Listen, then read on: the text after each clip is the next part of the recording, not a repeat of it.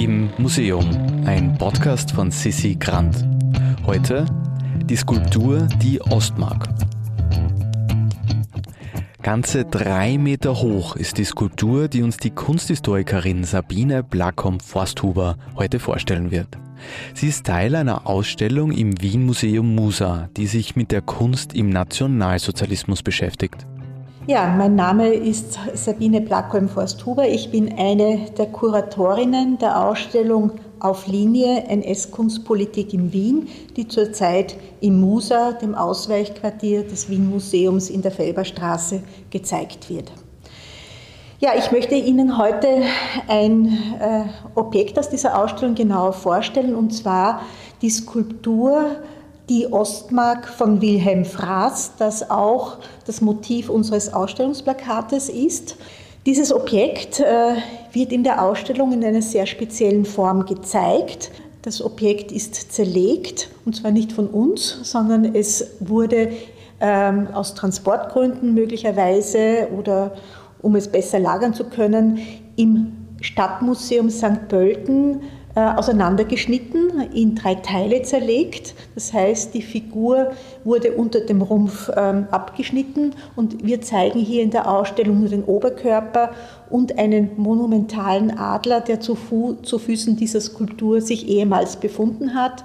Und sie werden in sogenannten Transportkisten gezeigt. Das heißt, wir haben die Skulptur nicht zusammengesetzt, das hätte man natürlich machen können, sondern wir haben zwei Teile, den Rumpf und den Adler dieser Skulptur in der Ausstellung in diesen Transportkisten gezeigt.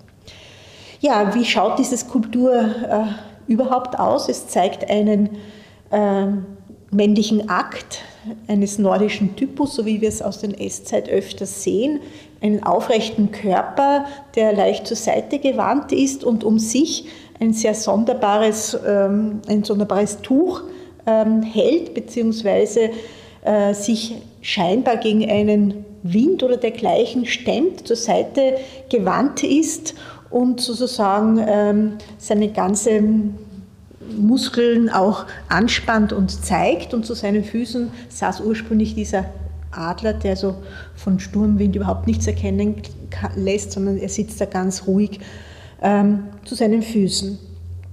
Diese Figur ist deshalb so bedeutend, weil sie auch eine politische Konnotation bekommen hat. Sie entstand 1939 und wurde 1940 als Geschenk für den Gauleiter Josef Bürkel ausgewählt.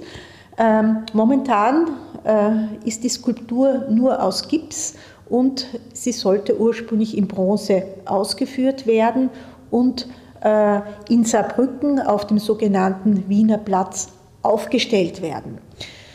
Ja, die Figur ist 1939 entstanden. Sie wurde schon auf prominenten Ausstellungen in Wien und auch in München gezeigt. In Wien auf dieser bekannten Ausstellung Berge und Menschen der Ostmark 1939 im Künstlerhaus. 1940 war sie auf der großen deutschen Kunstausstellung in München zu sehen, 1941 noch einmal im Künstlerhaus.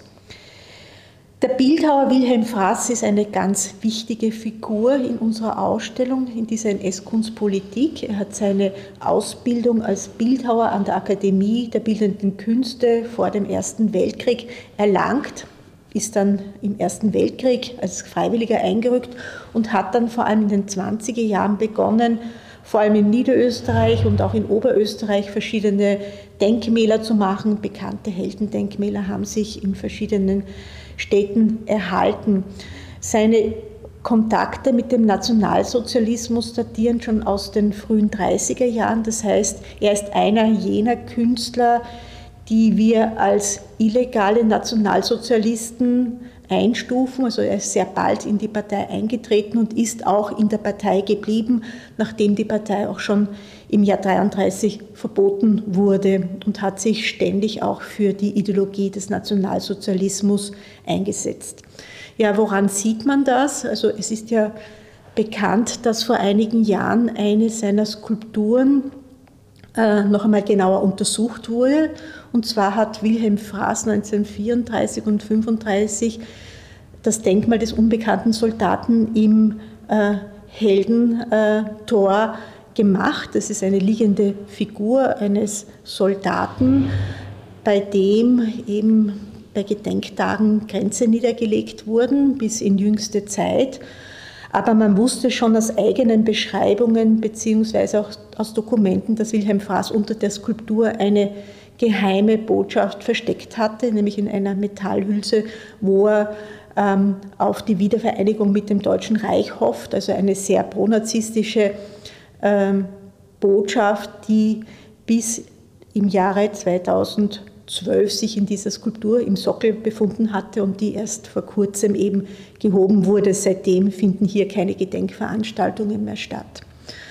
Ja, dieser Wilhelm Fraß hat aber auch in der NS-Zeit wichtige Funktionen inne gehabt. Er war für Skulptur äh, ein Referent im Kulturamt der Stadt Wien. Das heißt, er war für alle Denkmalwettbewerbe zuständig, für die sogenannte Entschandelung der Stadt. Das heißt also, es wurden Denkmäler von jüdischen Künstlern oder von sozialdemokratischen Persönlichkeiten entfernt, ähm, eingeschmolzen und dergleichen mehr. Also er hat das Stadtbild durch seine äh, Initiativen durchaus verändert und selbst natürlich auch wichtige Entwürfe für Denkmäler, Brunnen und dergleichen äh, entworfen.